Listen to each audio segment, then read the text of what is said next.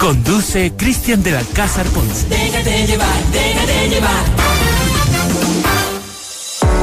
Temas muy interesantes en el Gran Musical. Esta es la entrevista de Cristian del Alcázar Ponce. Hoy con Miércoles 15 de febrero estamos en FM Mundo. Nos pueden ver en todas nuestras plataformas. Transmitimos en vivo el canal de YouTube. Recuerden, es FM Mundo Live y en, nuestras eh, páginas web, en las eh, redes sociales, también la transmisión en directo. Hoy vamos a hablar de las denuncias de corrupción y tráfico de influencias al eh, gobierno del presidente Guillermo Lazo y la situación actual del país. damos la bienvenida a Mauro Andino Espinosa, analista político, cofundador de Desalineados. Ese, Mauro, gracias por estar con nosotros en esta mañana. ¿Cómo está? Buenos días, bienvenido.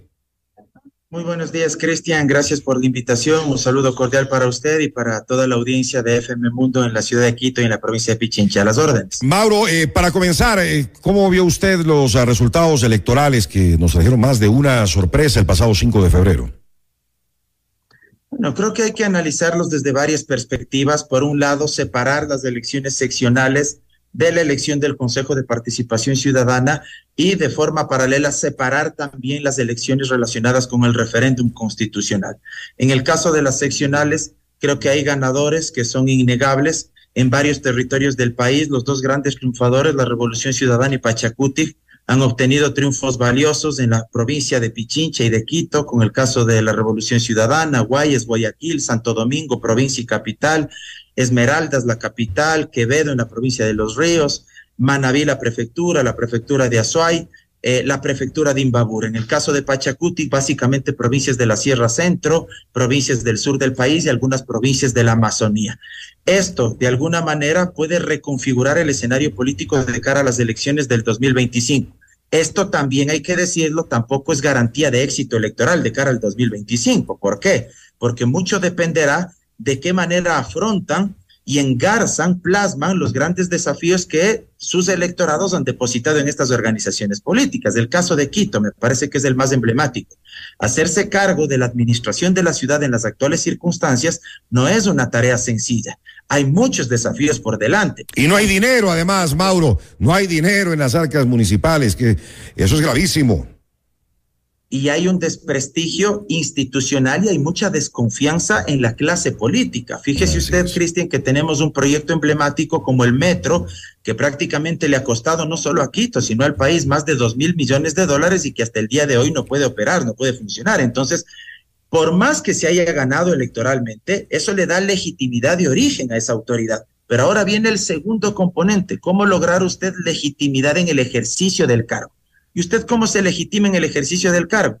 a través de la gestión y de la acción política. Si usted hace bien las cosas, probablemente usted pueda aumentar incluso su músculo y capital político. Si usted comete errores, de nada le habrá servido haber ganado la elección porque simple y sencillamente puede venirse abajo. Entonces, el desafío que tiene por delante es muy complejo. También hay que analizar otros, otros elementos que son importantes. El auge del voto nulo, Cristian. Y esto en lo personal a mí sí me preocupa muchísimo porque refleja que hay mucho descontento por parte de la ciudadanía refleja que esto ya es, esto es asintomático, la gente no cree en lo, en lo político, en la política, en las instituciones, en los gobernantes, y esto del voto nulo ya no es nuevo, porque recordará usted que en las elecciones generales de marzo del 2021, el famoso nulo ideológico, que también es una expresión democrática, porque yo he escuchado a muchas personas, tanto en el pasado como ahora, cuestionar a los que votan nulo. Oiga, también es democrático votar nulo. ¿Sabe por qué?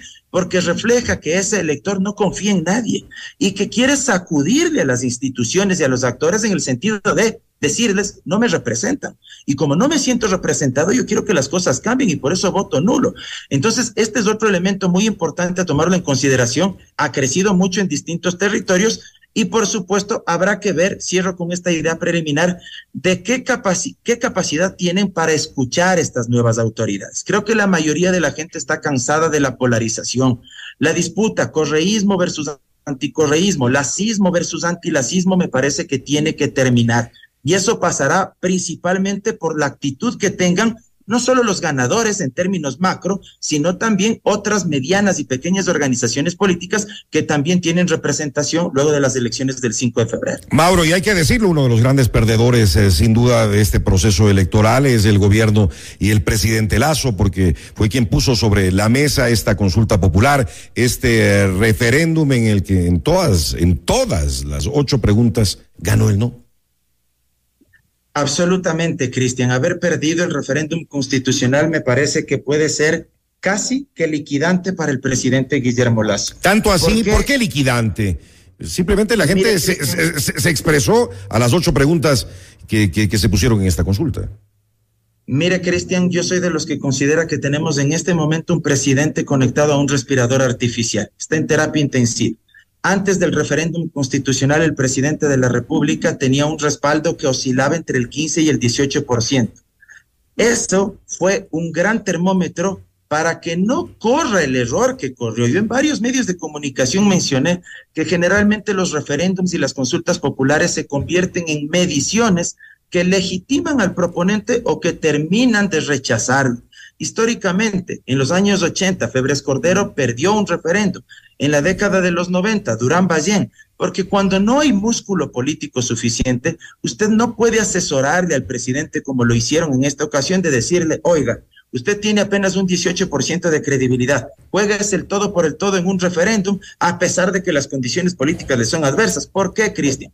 Porque en una consulta popular no existen varias candidaturas donde se disperse el voto y usted, pongámosle el mejor escenario, con su 20% de votos duro puede ganar, sino que en una consulta popular es uno, el proponente, versus todos los demás. Para usted entonces fue más allá de una respuesta a las preguntas, Mauro, sino un rechazo a este gobierno a la gestión, a la gestión del gobierno. Vea, los que estamos un poco en el análisis académico, eh, en las universidades, en el análisis político, jurídico, en ese entorno, sin duda debatíamos y discutíamos sobre el contenido de los anexos y de las enmiendas, cada uno en términos democráticos defendiendo nuestras posiciones. Y eso es absolutamente plausible y eso es absolutamente legítimo. Pero la gran masa, el cuerpo del electorado, históricamente, y hay muchos precedentes a nivel de la región incluso, fíjese usted que presidentes criticados o no, pero que tenían amplios niveles de popularidad, como Morales en Bolivia o Chávez en su momento en Venezuela, perdieron referéndums constitucionales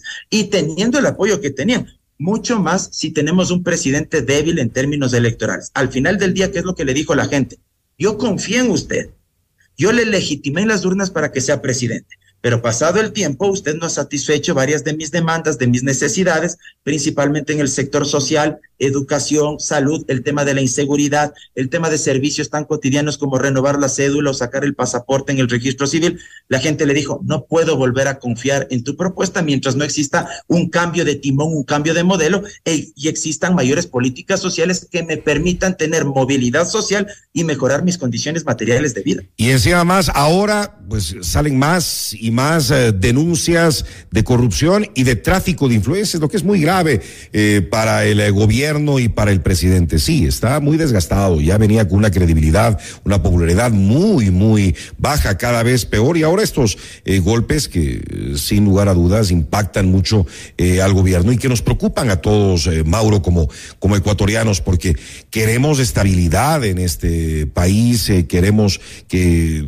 poder seguir trabajando normalmente, no queremos estallidos eh, sociales, no queremos eh, cambios eh, de gobierno.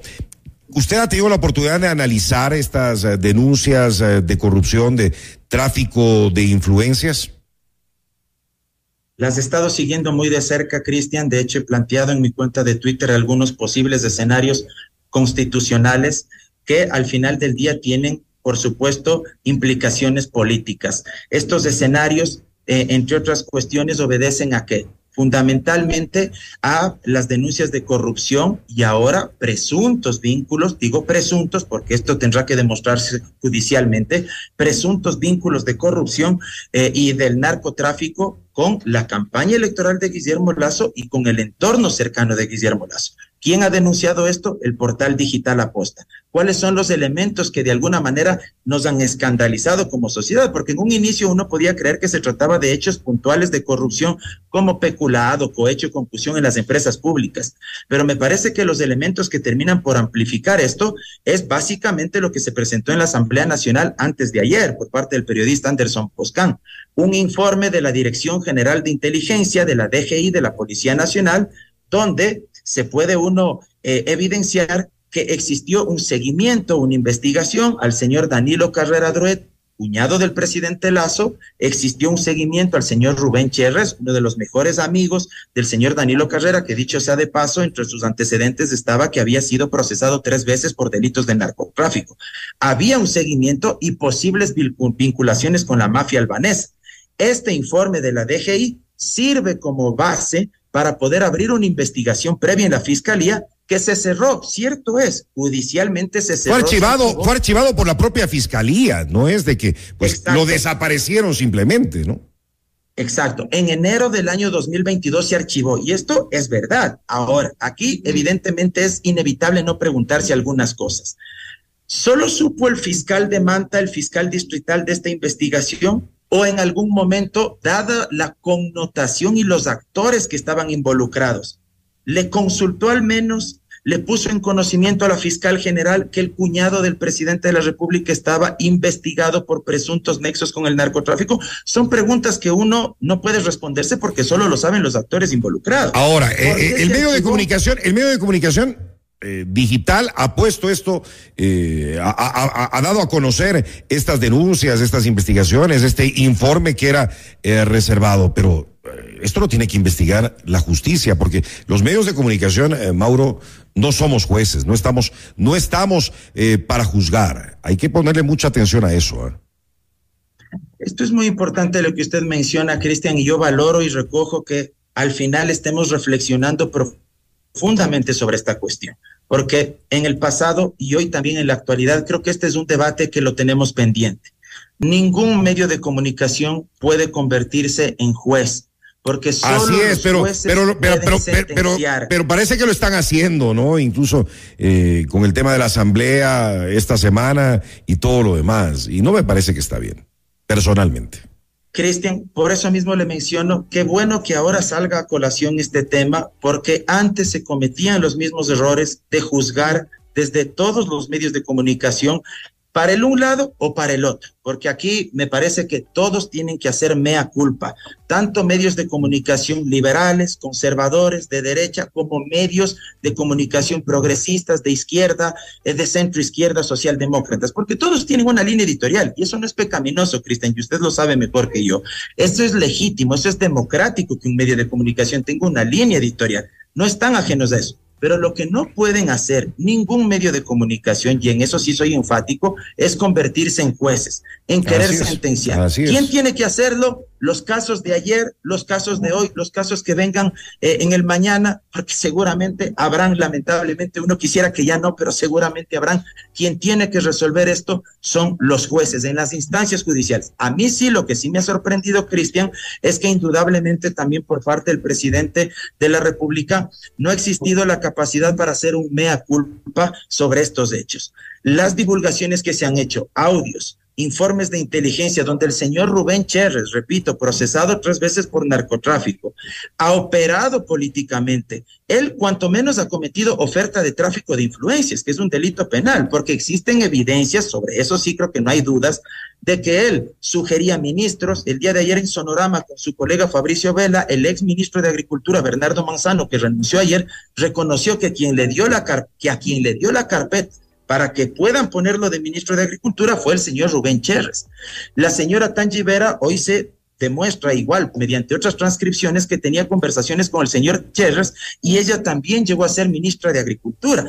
En otras transcripciones del señor Cherres dice que ha financiado con más de un millón y medio de dólares a Creo, lo cual es gravísimo. Y eso tendría que investigarse no solo en la Fiscalía, sino en el Tribunal Contencioso Electoral. Creo que los órganos jurisdiccionales son los que tienen que investigar esto, pero también el presidente me parece que, y esto lo digo a título personal y en el mejor de los sentidos, no le defienda tanto al cuñado y exíjale que más bien el cuñado salga a defenderse. porque en este momento parecería que es una defensa familiar y no una defensa institucional. Si el involucrado es el cuñado, creo que ya va siendo hora que el señor Danilo Carrera sea quien dé la cara y quien se defienda ante la opinión pública, ya no el presidente de la República, porque al final le arrastra a él a esta situación. Y que no es la primera vez, esto se ha dado en todos los gobiernos, ¿no? Que el hermano, que, que el primo, que la hermana, que el cuñado, o sea, es algo que se repite constantemente en todos los gobiernos sin excepción. Sucedió lastimosamente, lastimosamente. sucedió en la época del expresidente Correa, sucedió en la época Pero claro que sucedió hasta hasta ahora no regresa el primo. sucedió en la época del expresidente Gutiérrez con su primo eh, Renan Borgúa, Renan Gutiérrez Borgúa, sucedió en la época de los Bucarán, sucedió en la época de Febres Cordero, sucedió en la época de Durán Valle en el caso Flores y Miel, es decir, lamentablemente es una práctica reiterada donde por proteger a la familia por proteger a la familia, terminan por dilapidar su propio capital político. Ahora, Mauro. Eso era lo que el presidente Lazo tantas veces dijo que no iba a repetir. Así es. ¿Qué puede hacer el presidente Lazo? ¿Está tiempo para enmendar, para poder eh, tomar eh, un buen rumbo con su gobierno en los dos años y dos meses que le quedan en funciones democráticamente? Una sugerencia como ciudadano, lo primero, yo cambiaría de modelo económico. No estoy diciendo que renuncie a sus principios liberales, Cristian. Cuidado, se confunde esto. No estoy diciendo que él se vuelva ni siquiera socialdemócrata, peor socialista. No estoy diciendo eso. Pero al menos yo como ciudadano le diría, presidente, su modelo, el austericidio económico, las políticas de austeridad, dar prioridad a las políticas macroeconómicas, es decir, únicamente tener más de 9 mil millones de dólares en reservas internacionales, garantizar el pago a los tenedores de bonos, a los tenedores de deuda externa, a los multilaterales de crédito, en perjuicio de que a su pueblo le falte medicinas, médicos, escuelas, acceso a la universidad pública, seguridad ciudadana, que no tengan herramientas los policías, si es que usted quiere sacrificar por la política macroeconómica todo esto de acá, vea, presidente, usted va a seguir teniendo problemas y estallidos sociales. Distribuya una parte de esas reservas internacionales también invierte en política social. Esto es como en un hogar, guardando las distancias, por supuesto. Usted puede tener varios acreedores y varias deudas, Cristian, pero si usted ve que sus hijos, que su señora, que sus padres se están muriendo de hambre, usted va a priorizar los recursos, una parte para pagar la deuda y otra parte también para arreglar los problemas más urgentes de la casa. Y eso es lo que no hace el presidente de la República, garantizar derechos sociales y económicos de la gente. Hay otro, Cristian, solo cerraría con esto, el equipo político. Ya lo ha cambiado, ha incorporado a otros actores, pero me parece que hace falta gente que conozca de técnicas de Estado, Cristian. Totalmente. Y el único totalmente. que entró y el único que ingresó, porque usted sabe, Cristian, usted es un hombre de empresa. No es lo mismo el sector privado que el sector es, público. Y le doy la y le doy la vuelta y perdone que me ponga yo como ejemplo. Si yo que si he tenido experiencia en el sector público me ponen en cambio a gerenciar algo en el sector privado, yo voy a patalear porque no he tenido experiencia. Entonces son dos mundos, dos dinámicas diferentes. Y del equipo político que él incorpora, el único, no tengo empacho en reconocerlo, el único que me parece que tiene prestancia, más allá de las diferencias ideológicas que yo pueda tener con él, es el señor Henry Cucalón un tipo formado, con trayectoria, con talante democrático, pienso yo, espero no equivocarme, que sus ejecutorías así lo sigan demostrando, pero el resto no tienen experiencia en el sector público y manejar el Estado, reitero, no es lo mismo que gerenciar un banco. Para terminar, eh, Mauro, hay quienes parece que tienen serias intenciones de desestabilizar al gobierno, generar el caos, que Lazo se vaya a su casa y nuevamente este país se vaya al diablo. Mire, Cristian, lo que menos quisiéramos los ecuatorianos es que exista otro estallido al puro estilo de octubre del 2019 o de junio del 2022. Yo tampoco quiero que existan muertos de lado y lado, que existan manifestantes que pierdan la vida, que existan también miembros de la fuerza pública con serias lesiones. Para evitar todo esto, y si es que no existe un cambio profundo, con absoluta sinceridad por parte del presidente de la República, si le baja el tono, si le baja los decibeles a la confrontación, porque haberles dicho también terroristas mediáticos a los que denunciaron esta investigación. Mercenarios del entretenimiento noticioso, les dijo ayer. Mercenarios del entretenimiento, terroristas mediáticos, y fíjese usted que otros periodistas, a otros actores políticos les han dicho iguales o peores cosas, y ahí el presidente Lazo repudiaba o respaldaba eso, perdón, no es que repudiaba, respaldaba eso. Entonces, creo que todos debemos hacer reflexión de ambas orillas, Cristian. Pero si es que el presidente no cambia, probablemente nos veamos abocados a un nuevo estallido que nadie quiere. Ahora, para evitar ese estallido, si es que no hay un cambio y si es que la conflictividad política sigue latente, hay salidas constitucionales que están enmarcadas dentro de nuestra Carta Fundamental. Rápidamente, ¿cuáles serían esas, eh, eh, esas salidas democráticas? democráticas en el marco del Estado constitucional de derechos. No digo que alguien salga a la calle y que le tumbe. Cuatro salidas en el marco de la Constitución. Que el propio presidente de la República disuelva la Asamblea Nacional, es decir, que aplique la muerte cruzada. No creo que, lo haga. Yo no estaría tan seguro, Cristian, porque luego de haberle escuchado ayer, yo creo que él se va a aferrar hasta las últimas consecuencias al cargo. Ah, eso sí, seguro. Capaz me equivoco.